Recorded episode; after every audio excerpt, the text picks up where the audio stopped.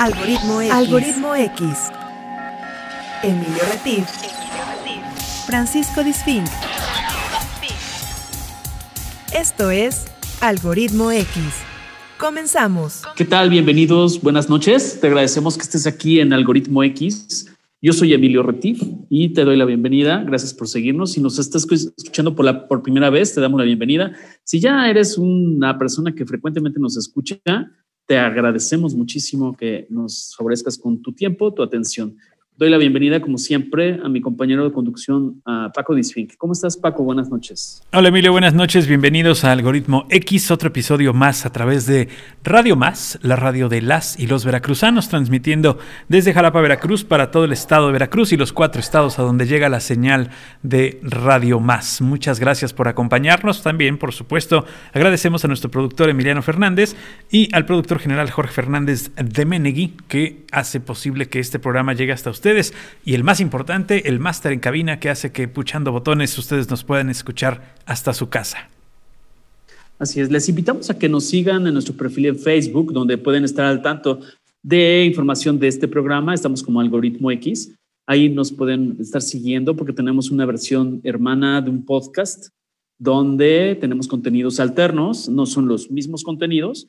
Estamos en las principales plataformas digitales y eh, todas las versiones anteriores de Algoritmo X en su versión para radio están en SoundCloud, en la carpeta de Radio Más y en una subcarpeta o lista que dice Algoritmo X y ahí pueden seguir. Tenemos alrededor de 36, 37 programas y pues nos dará mucho gusto que lo escuchen opinen y compartan, como dice Paco. ¿No es así, Paco? Es correcto. Cada semana tenemos un material nuevo y por supuesto en la carpeta donde Radio Más sube todos sus contenidos, también están los contenidos de Algoritmo X, que son parte de esta eh, frecuencia.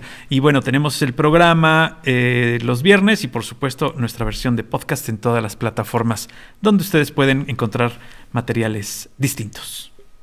Así es, nuestros temas son misceláneos porque la vida es miscelánea. El algoritmo de la vida es muy amplio. Y hoy vamos a tratar un tema sumamente interesante que tiene que ver con la apicultura, con las abejas, con la miel. Y es una actividad, antes de presentar a nuestro invitado, les voy a platicar así el contexto. Esta actividad es antiquísima en la humanidad. Estamos hablando desde los antecedentes que yo descubrí, es que es desde los años 8000 o 4000 antes de Cristo, entre esos años, en civilizaciones mediterráneas principalmente, donde los productos eh, que se obtenían de, de esta actividad se usaban principalmente en medicina, ritos funerarios y también como ofrenda a los dioses. El hombre, al paso del tiempo, ha pasado de ser un solo recolector a proporcionar un habitáculo para anidar y construir paneles en el interior.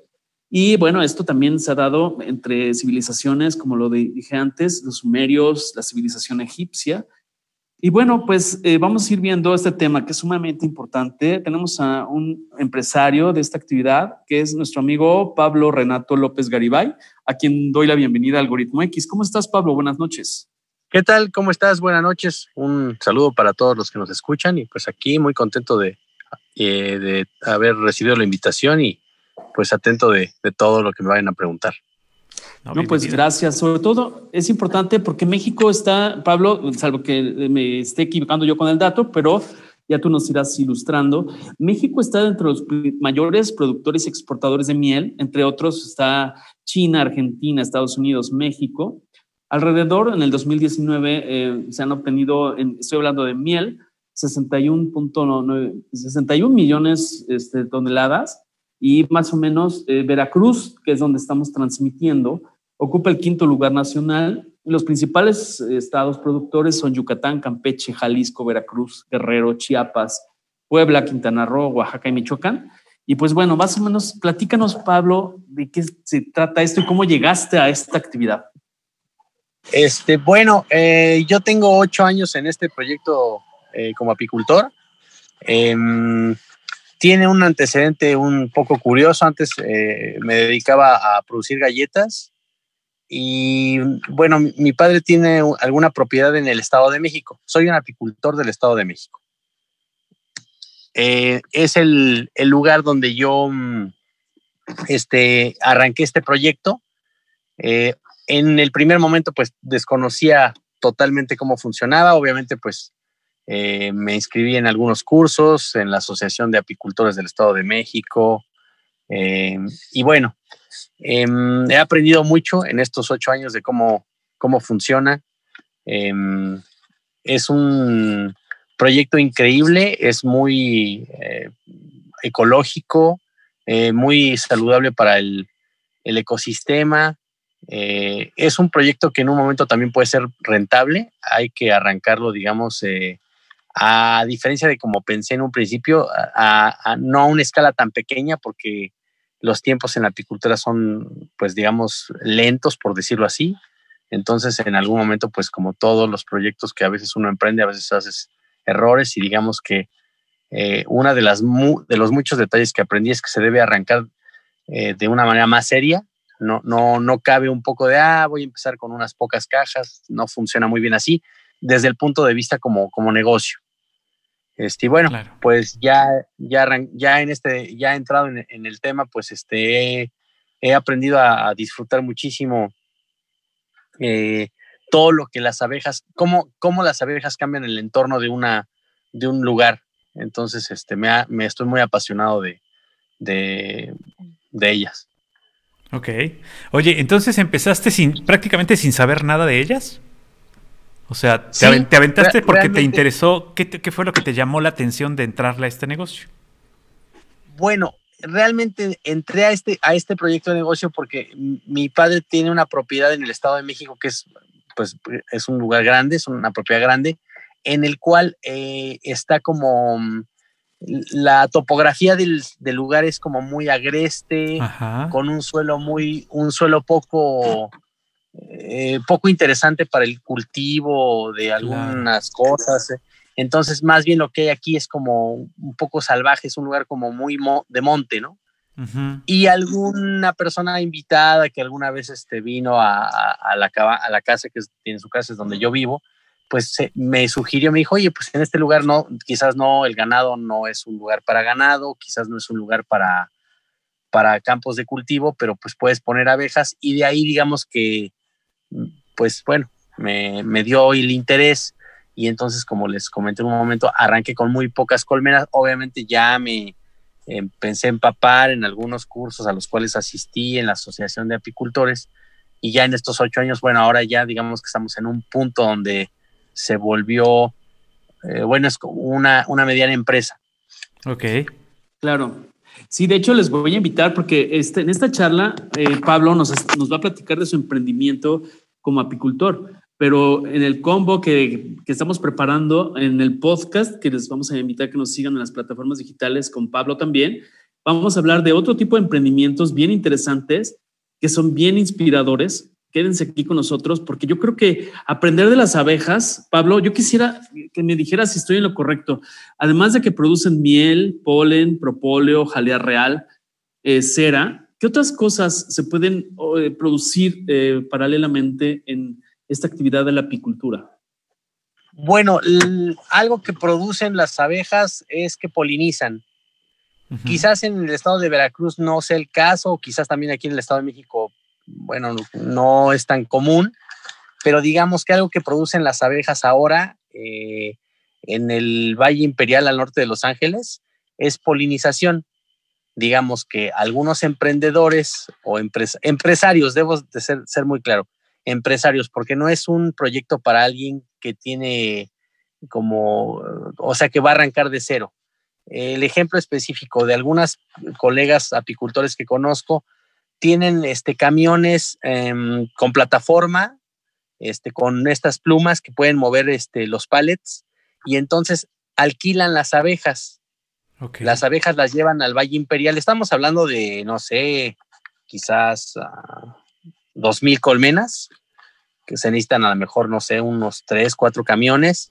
Entonces, esos camiones van a un punto en el Valle Imperial con donde están los, los estos campos inmensos de almendra y colocan ahí las abejas por X temporada. Y lo que están produciendo ahí es, al, al final de cuentas, bueno, entre comillas, es almendras porque como hay un exceso del uso de pesticidas en el Valle Imperial, ya no hay abejas. Y si no hay abejas, pues no hay quien polinice los árboles y entonces no hay almendras.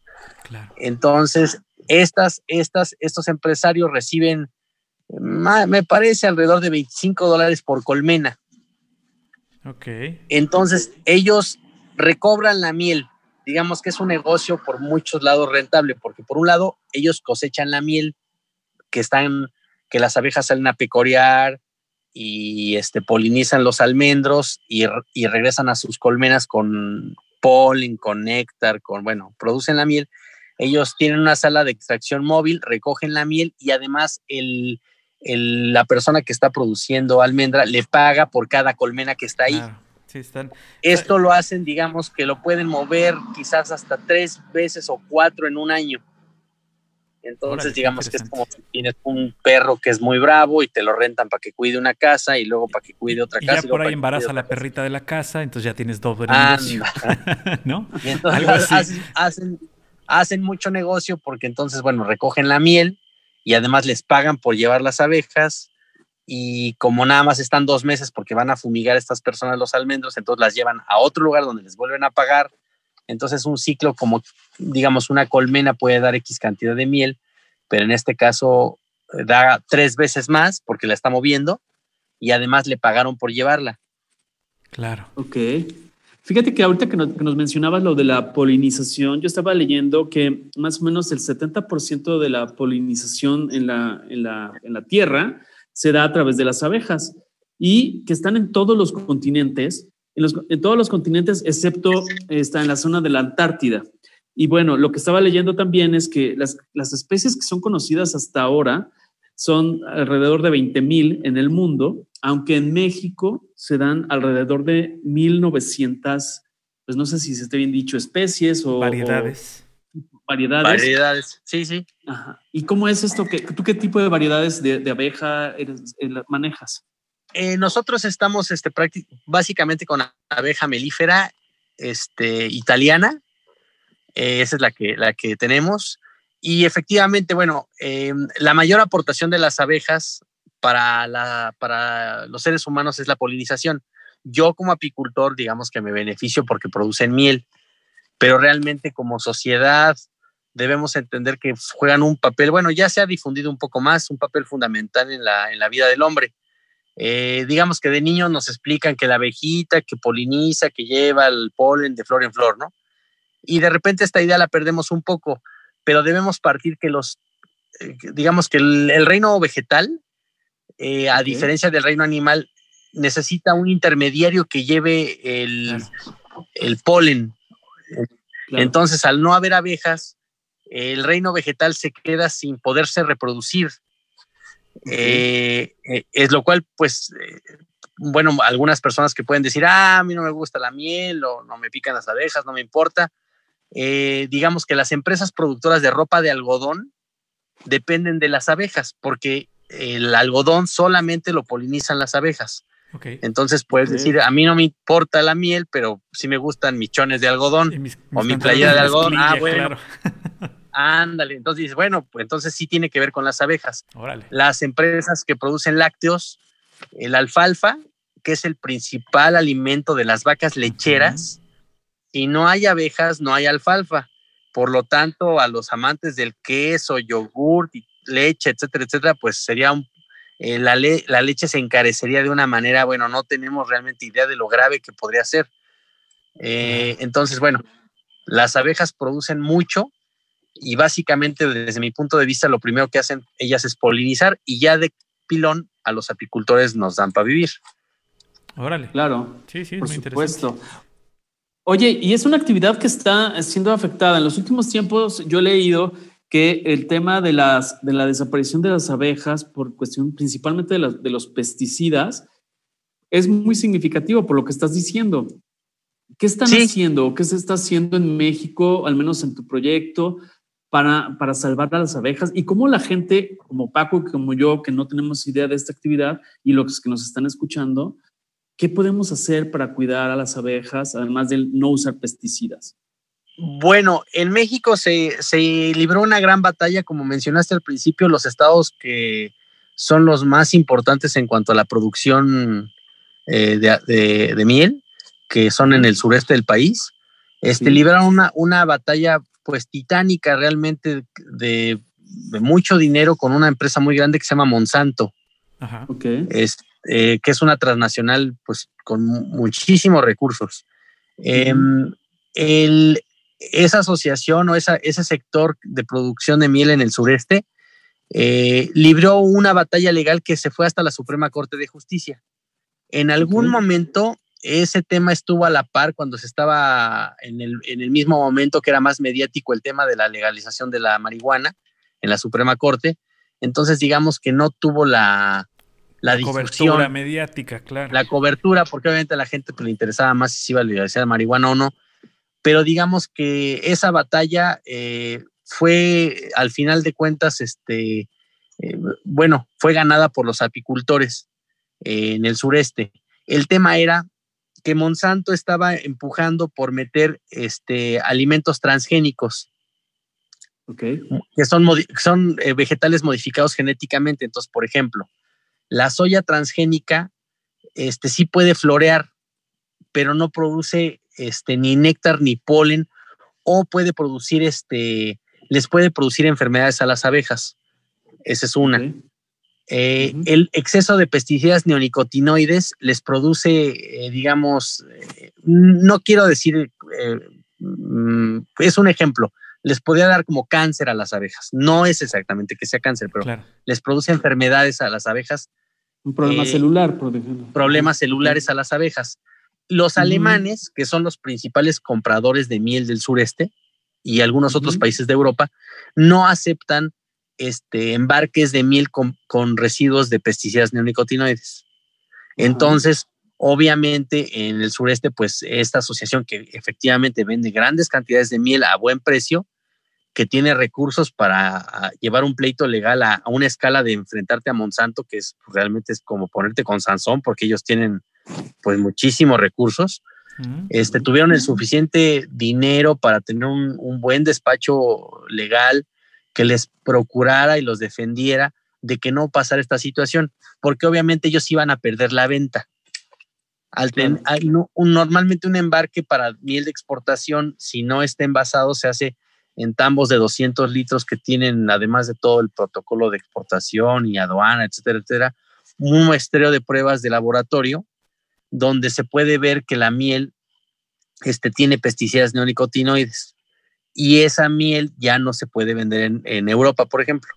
Y obviamente, pues al mercado mexicano, pues lo pone de rodillas, porque tristemente en México eh, hay una tendencia un poco en algunos estratos sociales por consumir miel de mejor calidad. Pero el grueso, la verdad, la verdad es que el grueso de la población mexicana quiere bueno, bonito y barato.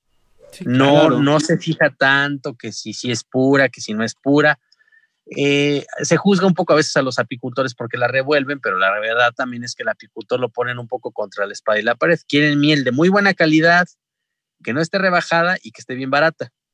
y pues no se puede todo.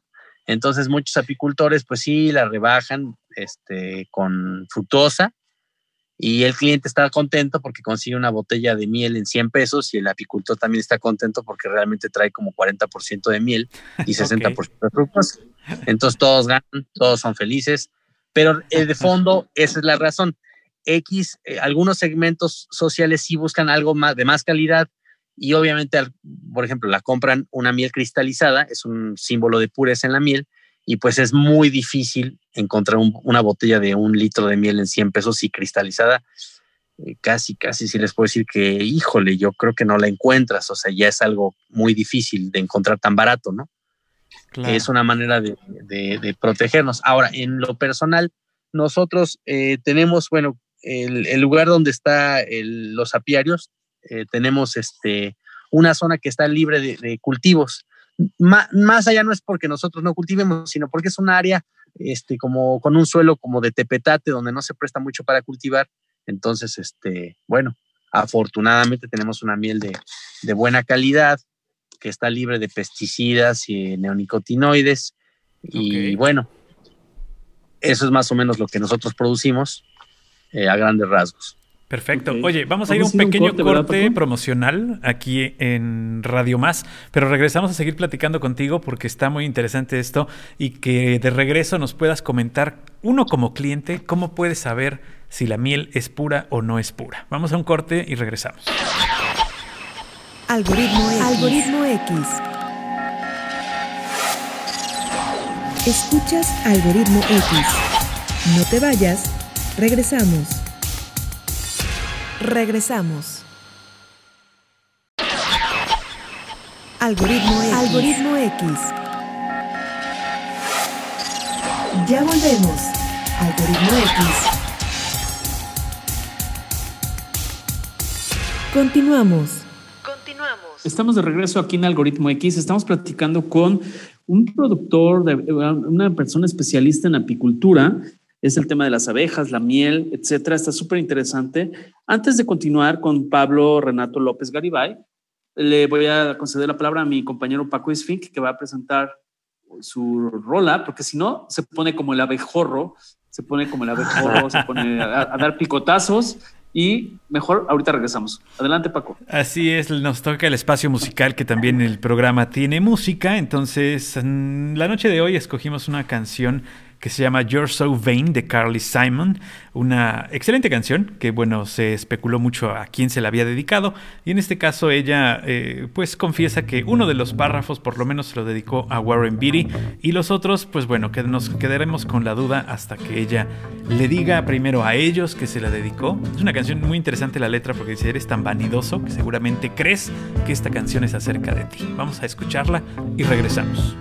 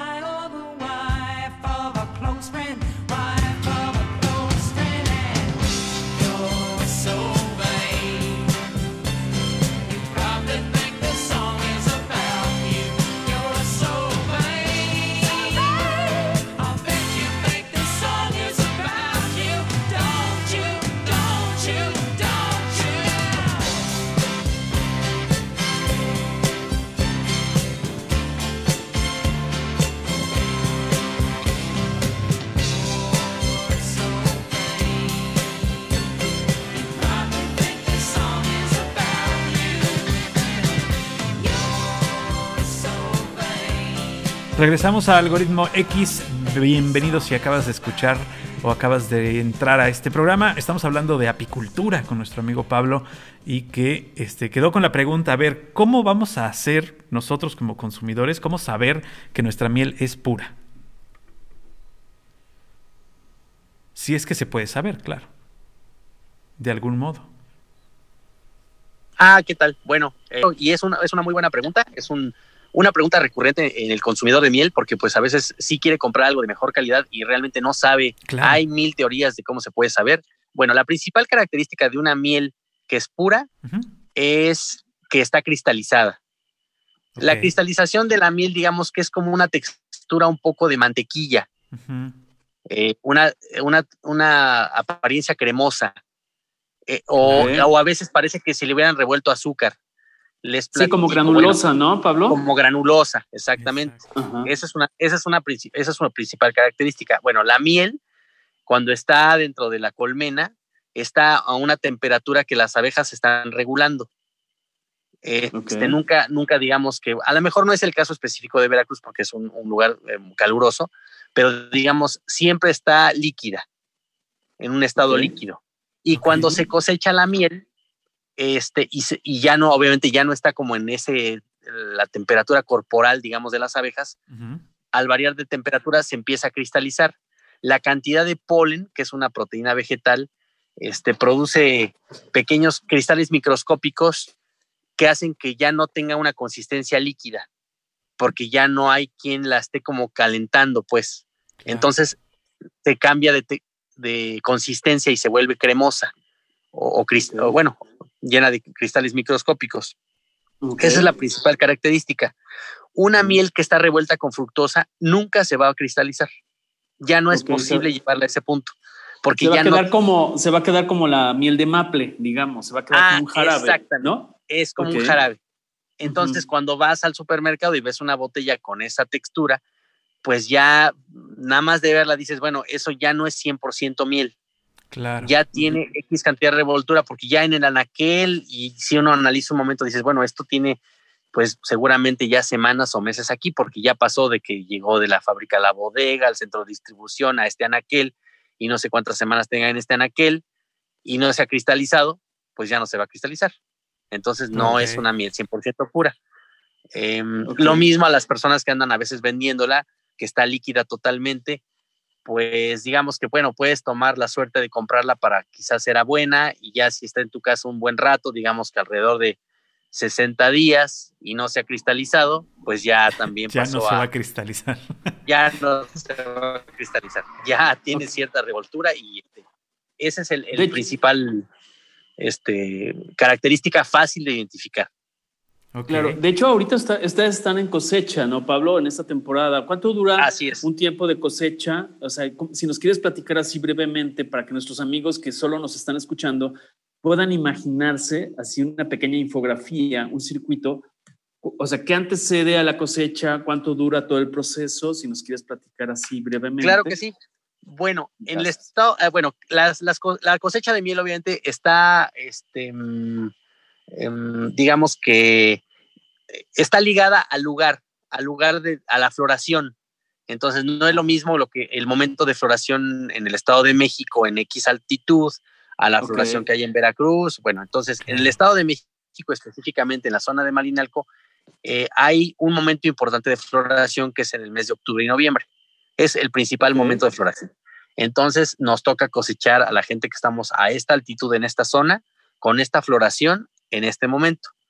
Eh, a diferencia de lo que la- las personas este, pueden pensar, las abejas realmente guardan la miel en un par de meses. La miel que uno cosecha no es que la estén guardando a lo largo de todo el año. Más bien a lo largo de todo el año en esta zona sobreviven y en un momento, digamos, cuando terminan las lluvias alrededor de septiembre, están preparadas para recolectar lo más que puedan en dos meses y guardarlo para el invierno. Y bueno, aquí los malos de la película pues somos los apicultores. Venimos en noviembre, a, en noviembre, diciembre, más bien los primeros días de, días de diciembre, a hacerles un asalto a mano armada y a quitarles toda la miel que la miel. ellas este, acaban de recolectar. Les quitamos la miel. Em, nosotros tenemos un, bueno, estamos como muy ecologistas, entonces no hacemos una sobreexplotación, digamos, quitamos una, una parte solamente de, lo que, de lo que ellas producen y eh, tenemos 300 colmenas. Nosotros tenemos una sala de extracción para hacer este proceso, es una, un área en otro lugar este, que está equipada con un desoperculador, que es una, eh, una herramienta de trabajo para quitar el opérculo. El opérculo es como un sello que tiene de cera la miel. Después una, un extractor, que es como una batidora, digamos, una lavadora, hagan en cuenta, donde se ponen los, los bastidores para que la miel gira esa máquina y hace que por velocidad centrífuga salga la miel. Luego una bomba que lleva la miel a un tanque de sedimentación y después de sedimentación una embotelladora. Ese es como lo que se ocupa para, para sacar la miel. Eso no puede obviamente estar muy cerca de los apiarios o tendría que estar muy bien cerrado si está cerca de los apiarios porque provoca ahí que pues, las abejas eh, tienen muy buen olfato y vayan. Y bueno, para la cosecha se ocupa, eh, es un trabajo muy físico donde mm, con un vehículo, eh, con, bueno, con pick-up o con plataforma, eh, algunas personas obviamente con todo el atuendo, todo el ajuar de apicultor, el gorro, el overol, el velo, el ahumador, los guantes, las botas, este, se va, se va sacando la miel, se va cosechando, se, sube en ese vehículo, después se lleva a la sala de extracción y luego, luego se, tiene que extraer. Ahí viene un, punto importante de lo que platiqué hace un rato. Se tiene que extraer todo lo que se saca el mismo día porque como va a empezar a cambiar de, temperatura, si la mete uno a la máquina al siguiente día, lo dejas para mañana, ya eh, no va a salir la miel del extractor, porque ya se empezó, no, no que se haya cristalizado en un solo día, pero ya tiene una consistencia más cremosa y ya no sale. Eh, es un proceso este, muy interesante. Mm, em, obviamente hay que hacer movimiento. Ah, bueno, un, algo de algunas personas han venido a los apiarios a visitarnos y algo que es muy importante cuando visitan un apiario, bueno, obviamente con todo el equipo, hay que hacerlo con todo el equipo, es hacer movimientos muy lentos, muy suave. A las abejas los, los movimientos violentos las estresan, no ven como nosotros, entonces este, hay que hacer movimientos despacio, ahumar despacio, este, para que pues digamos que generen menos estrés y nos quieran picar menos. Las abejas son defensivas, son un insecto, a diferencia de lo que las personas piensan, es un insecto defensivo, porque como creo que muchos sí saben eso, cuando una abeja te pica se muere. Sí, el aguijón. El, aguijón. El, aguijón está ligado como a su intestino. Entonces, en el momento que ella te pica, pues pierde la vida. Y uno como apicultor ya se da cuenta cuando uno va al apiario que no se quieren morir, realmente te golpean el traje y ya en un momento, pues, eh, que ven que no estás este, saliendo de ahí, pues te pican, dan su vida por la, por la colmena, ¿no? Pero no es que en sí te quieran picar, porque pues como solamente lo pueden hacer una vez, pues están conscientes de que se van a morir. Oye, Pablo, ¿y es cierto que las abejas tienen muy buena memoria? Este, como característica de, este, de estos, de estos eh, insectos que tienen muy buena memoria. ¿Es, ¿Es real esto? Sí, sí, fíjate que es una, una pregunta ya más específica, muy interesante, este, que se ha debatido mucho ahí en los foros de apicultores. este, ellas, ellas tienen, tienen eh, muchas cosas interesantes en su sociedad. Una de ellas puede ser la memoria. Es una cosa que está de debate, pero digamos que algo que yo en lo personal he visto, ya les platiqué brevemente cómo es el tema de la cosecha, a grandes rasgos, ¿no? Pero hay un momento en, las, lluvias, en la época de lluvias, donde las abejas necesitan un soporte. El, soporte que le dé el apicultor puede ser, les vamos a dar algo de alimento, porque en la, en la época de lluvias, en esta parte, no encuentras flores, solamente, solamente encuentras el follaje de los árboles.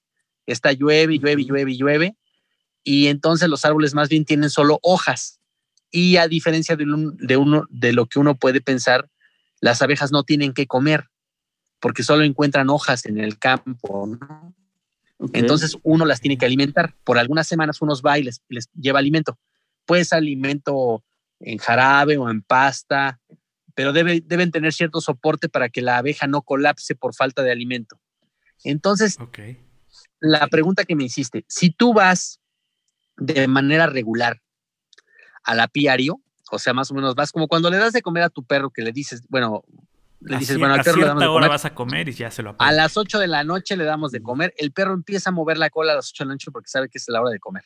Claro. Entonces las Sí, o te abejas, empieza a mover el plato, ¿no? Te empieza a mover el plato. Entonces la abeja como que te, te zumba o qué hace. Mm, la- la- las abejas, si estoy haciendo eh, el tema de alimentación X día de la semana, los martes a las 3 de la tarde se visita X apiario, las Ujú. abejas están muy nobles. Abres la colmena, haces un par de hum- humeadas y están muy nobles, o sea, como si supieran que, bueno, este cuate no nos va a hacer nada, nos trae un poco de comida, este, no se le hagan mucho de tos, es, es amigo, ¿no? Eh, Órale, eh, qué bueno, esa es la, la percepción que yo he visto, que si eh, lo hago de, de- si a veces cambias un poco el horario ya no funciona tanto.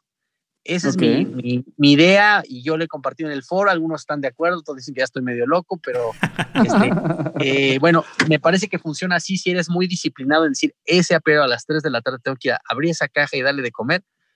Casi, casi están como, bueno, ya llegó el que trae la comida, ahorita no la hay en la Ya llegó Pablo, ya, llegó, ya nos llegó a dar de comer. ¿no? Oye, y en este, trae este en este caso, en este caso que dices que, que, bueno, sí, pues tienes razón, las abejas no encuentran flor en esa zona. eh, ¿Las abejas se van o qué les pasa? ¿Se mueren? Bueno, eh, las abejas se, bueno, se mueren, se pueden morir de hambre. Hay, hay algunas cosas ya muy técnicas, igual también se las, se las comparto porque son, son técnicas pero muy interesantes. Una abeja Ajá. vive solamente 45 días, Ok. solo 45 días. Ok, Entonces, ok. Em, lo que hace es que lleva mucha información a la caja. La- se, se comunican mucho por olores. Ajá. Tienen mucho un tema como de feromonas. No, no hablan, pero se comunican a través de olores. Y de, de- creo que me, me parece también un poco de baile y de zumbidos. Entonces, cuando empieza a haber menos comida, la abeja reina, que es la que pone los huevecillos, digamos que es una mamá este, muy bien organizada y muy consciente, de consciente, la situación claro. económica, muy consciente. Entonces, pocos hijos para darles mucho, ¿no? Órale. Si Claro. hay poca, si hay poca comida en el exterior, las abejas empiezan a comunicar que hay poca comida, y entonces la abeja reina empieza a bajar la postura, pone muy poco. Y como solamente viven 45 días en la época de lluvias, tú, uno se fija que la colmena tiene muy poca población. Hay muy poca población. Claro. Y, y cuando viene la floración en septiembre, bueno, de alguna manera las abejas sí entienden que los árboles van a empezar a florear o que ya se van a acabar las lluvias, comunican que ya va a empezar a haber floración y entonces las abe- la abeja reina está informada y empieza a poner más huevecillos, Ok, porque para que, para que puedan guardar miel necesitan ser muchas. Entonces, en, en ese proceso empieza a aumentar su postura para que cuando ya la floración esté madura haya un ejército enorme de abejas que pueden recoger la- la- el néctar. Órale. Ok. Entonces, no viajan y se van a otro lado a buscar flores. Bueno, ahí viene la pregunta, ahora te contesto esa pregunta. Eh, Bueno, obviamente sí viajan a buscar flores, pero en, solo en una área. Ok. Sí, o sea, no Y cambian de área. Hay una, digamos. están, están en la, está la reina en una sola colmena y en una área, digamos, de cuatro kilómetros a la redonda máximo, Ok. están buscando qué comer. Pero muchas veces pasa que a veces que las, abe- las abejas salen y se, eh, la gente dice que hay un enjambrazón, que de repente estás en tu casa y ya se, ya se paró un panal de abejas por ahí, Sí, sí. en la esquina, en un poste, en un árbol. Bueno, ese, ese tema surge en otro momento. Cuando hay mucha comida, ya en la plena este, este sería el momento en Manialco, hay mucha comida. Ya ahorita se está acabando la floración, pero todavía hay muchas flores o algunas flores. Entonces, la abeja reina, además de poner muchos huevecillos para abejas hermanas, pone también para zánganos. Ok. ¿Ok? Los zánganos, su única función es eh, aparearse y, y pro- y, bueno, fecundar a otras reinas, ¿no? Entonces, se generan también ciertas feromonas dentro de la colmena de que hay muchas muchos zánganos. Digamos que debemos ver a la, a la colmena como un individuo, no a la abeja, sino a la colmena completa. La colmena completa entra en un momento como de excitación y entonces se divide. La mitad de las abejas se sale a buscar un nuevo hogar y se genera una nueva reina, Órale. porque había muchos Ok. zánganos y esa, y esa nueva reina va a ser fecundada por uno de esos zánganos y es, esa es la manera en que las abejas se reproducen. se dividen. Entonces es cuando se dice que van a buscar o que ya se fueron a otro lado, es porque había mucha comida y entonces se generó una nueva colmena. Ok. O sea, por eso una de las grandes lecciones que nos da la apicultura es, por ejemplo, que el cumplimiento de roles muy específicos, ¿no, Pablo? Exactamente, hay una colmena. Hay muchos este, memes sobre ese tema, pero sí, o sea, son memes, pero sí, sí, o sea, la, la, reina solamente, bueno, es una reina para nosotros, pero realmente es como una esclava que solamente va a poner huevecillos toda su vida. Hay las abejas, cuando son muy pequeñas, este, se dan la, tarea solamente de alimentar y en un momento de su vida, en esos 45 días, este, pueden producir cera. Solamente un momento. Ya cuando entran en otro punto de madurez, vuelan y solamente van a ser este, pecoreadoras, o sea, que traen polen. Y en otro momento solamente van a ser guardianas y en otro momento ya son muy viejas y ya no van a regresar porque ya están muy viejitas. Este, en esos 45 días. Otro dato súper chistoso de las abejas también es que, bueno, algunas personas me preguntan que cómo se genera una abeja reina. Una abeja reina es una abeja hermana, literal, es una abeja hermana de cualquier otra de las, de las otras abejas. La diferencia básica es que come algo diferente, solo come jalea real. Ok. Pero lo que es increíble es que esa abeja que es hermana, que desde bebé fue seleccionada porque ya no había reina y dijeron, bueno, uno de estos cinco huevecillos va a ser abeja reina porque no tenemos reina y le vamos a dar de comer otra cosa, va a vivir hasta cuatro años. Entonces es como pensar que tenemos un hermano que le dieron de comer otra cosa y va a vivir 700 años. Sí, claro. Claro. Ah, es como la reina, eh, Isabel, ¿no? O sea, que ya, ya lleva no sé cuántos presidentes de Estados Unidos y cuántos papas y ahí sigue la reina Isabel. Pero, pero maxi, maximizada, porque es como decir, bueno, eh, eh, mi hermano este, nació en 1100 o 1200. Todavía no se descubrió América y mi hermano ya había nacido. Sí, sí, sí, porque solamente porque empezó a comer algo diferente. De 45 días contra 4 años. pasa en el pasa en el reino de, los insectos, en otro ejemplo, en las mariposas monarca. Las mariposas monarca, estas que viajan desde Canadá, hay algunas mariposas que parece que viven muchísimo y son las que van guiando a las demás. Eh, no se sabe todavía bien cómo funciona ese proceso, pero en el caso de las abejas, pues se sabe que es porque comen solamente jalea real, que también era una de las cuestiones que decías que como que bueno, que hay mucha gente que vende jalea real, hay que ser muy cuidadoso también, porque imagínense, si en una colmena solamente hay una abeja reina que es ligeramente más grande, a lo mejor es del doble de una abeja normal, y tiene un estómago pues chiquititito, entonces, este, a veces hay gente que vende jalea real o hay anuncios que, el champú trae jalea real, ¿no? O algo así. Pues es una mentira enorme, o sea, es imposible sacar una cantidad para ponerle al champú eso, pues si es un, producen muy poquita cantidad, ¿no? Ese sí se consigue, obviamente, quien son los productores de abeja reina pueden conseguir este jalea real, pero, obviamente son en, porciones muy pequeñas. Pero no es recomendable, ¿no? Por lo que estás diciendo, entiendo que no es recomendable. No sería una buena práctica desde el consumidor, pues hacerte, aunque tengas los medios, hacerte de la jalea real, porque estarías atentando, así lo entiendo, eh, o corrígeme por favor, este, estás atentando contra el equilibrio de, todo este tipo de la, de la vida de las abejas, las colmenas, eh, ¿no? algunos, algunos productores, eh, es nuestro caso, producimos este, abeja reina. Ah, eh, esto lo hacemos un poco también porque mm, eh, para mantener la genética. Digamos que en las abejas también hay como vaca Holstein, vaca suiza y toro cebú. Entonces necesitamos que haya vacas Holstein o abejas italianas todo el tiempo. Y y entonces, este, si hay una persona que está produciendo abeja reina, digamos que en una sola caja puedes tener produciendo 20 abejas reina. Entonces, esas abejas reina tú nada más las vas a sacar y las vas a llevar a otra colmena. Claro. Tienes posibilidad de estar este, consiguiendo jalea real y no afectas en sí a la colmena porque realmente esa caja específicamente es para producir abejas reina.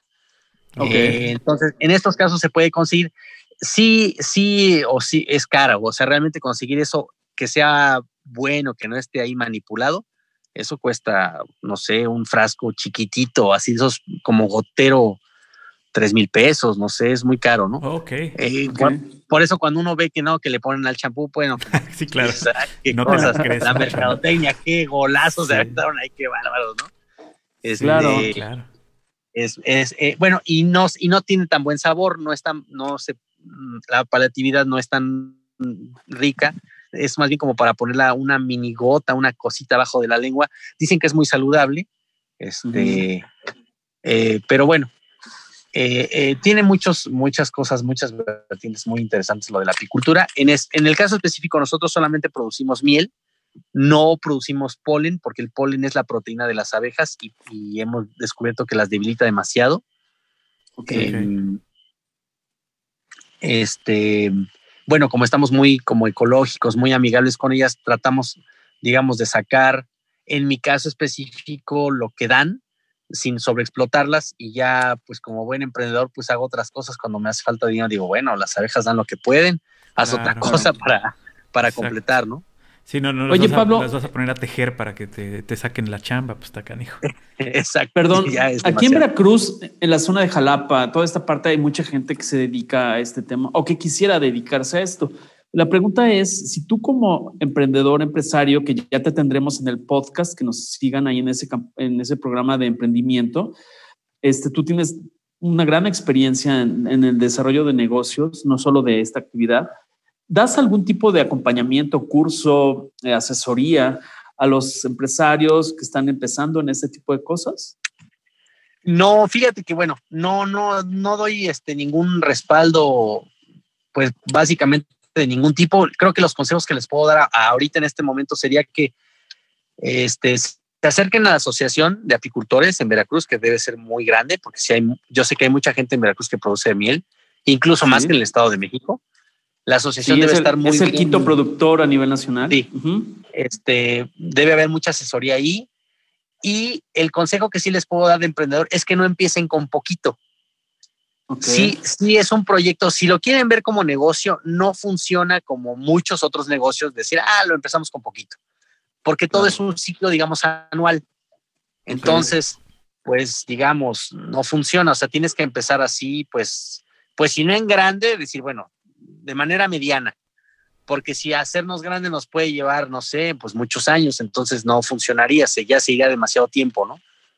Fíjate que estaba, ahorita que hablas de eso, no sé si tenga que ver con la tenencia promedio de colmenas. Estaba leyendo que Jalisco, por ejemplo, tiene una, una tenencia promedio de 335 colmenas por productor. Y en el caso de Veracruz, el dato que tengo, este, no sé si alguien me lo pueda validar, pero es de 88 colmenas en la zona Golfo. Veracruz tiene un promedio de tenencia promedio de 88. Más o menos, este, ah, ¿estás hablando de ese promedio o tú sugieres que, que sea un promedio yo, superior? yo pensaría por lo menos, pues arrancar con ese promedio sería como lo mínimo, que yo diría por lo menos, es más 100. O sea, si voy a arrancar ese proyecto, por lo menos con 100 colmenas, por lo menos. Y, y estar consciente que esas 100 colmenas solamente las puedes eh, crecer al siguiente año. O sea, no, Exactamente. no- no le puedes ir metiendo como cada mes, ahí voy metiendo poquito, No, porque la producción es por año. Exact- Exactamente.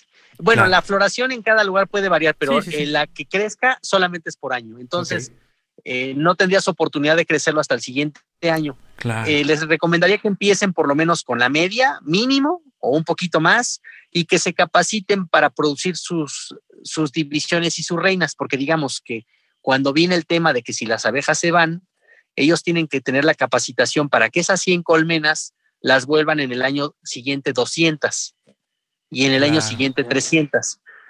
Que, que- que Ok. bueno, que no todo pega. A lo mejor no se logran las 200, a lo mejor crecen de, de 100 a 150 y en el siguiente año a 200 y en el tercero o cuarto año a 300.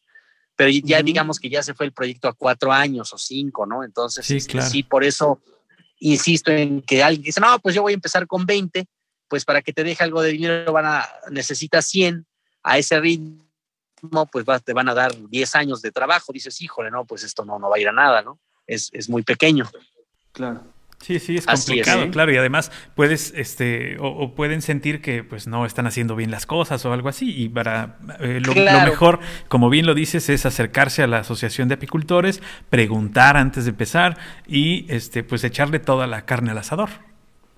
Exactamente. En las abejas sí hay que echarle toda la carne al asador y lo que sí puedo animarlos mucho es que eh, tengan la confianza de que si están bien capacitados, las abejas van a hacer lo que les toca. Eso es increíble. Eh, bueno, yo por muchos años trabajé en una, bueno, tenía un proyecto de galletas que estaba recargado en recursos humanos. Entonces, bueno, eh, recargarse en las abejas es más cómodo. No hay San Lunes, o sea, ellas van a hacer lo que les toca. claro, el outsourcing sí funciona con las abejas. Ok. sí, de hecho, bueno, yo creo que ya, nos, ya nos tenemos que nos, nos, consumimos el tiempo para radio, mi estimado Pablo. Les invitamos amigos que nos sigan en Algoritmo X para el podcast. Yo te quiero agradecer, Pablo, este, el que nos hayas ilustrado sobre este tema y que nos vayas a acompañar en el podcast eh, de Algoritmo X para hablar de más emprendimientos, que está súper interesante. Y te quiero agradecer. Nada más si nos quieres dar tus datos rápidos de contacto antes de que nos corte la guillotina de Paco Disfink. Claro que sí. Este, bueno, soy Pablo Renato López Garibay. Nos pueden encontrar en Facebook, en el fanpage como Miel Mantequilla, este árbol de cazaguate. Este, y bueno, ahí estamos, eh, tenemos ahí el contacto, siempre estamos muy atentos de sus mensajes, este, si nos quieren contactar en privado, en unos minutos les atendemos. Perfecto. Eh, si lo buscan eh, en Facebook, lo pueden buscar como arroba miel de cazaguate con Z, miel de cazaguate, ahí lo encuentran a nuestro amigo Pablo. Muchísimas gracias, Pablo. Te agradecemos infinitamente que hayas eh, participado con nosotros en Algoritmo X a través de Radio Más. Y bueno, pues ya lo saben, búsquenlo también la versión de podcast, donde hablaremos, aparte de este tema, de otros temas como el emprendedurismo, ¿verdad, Emilio?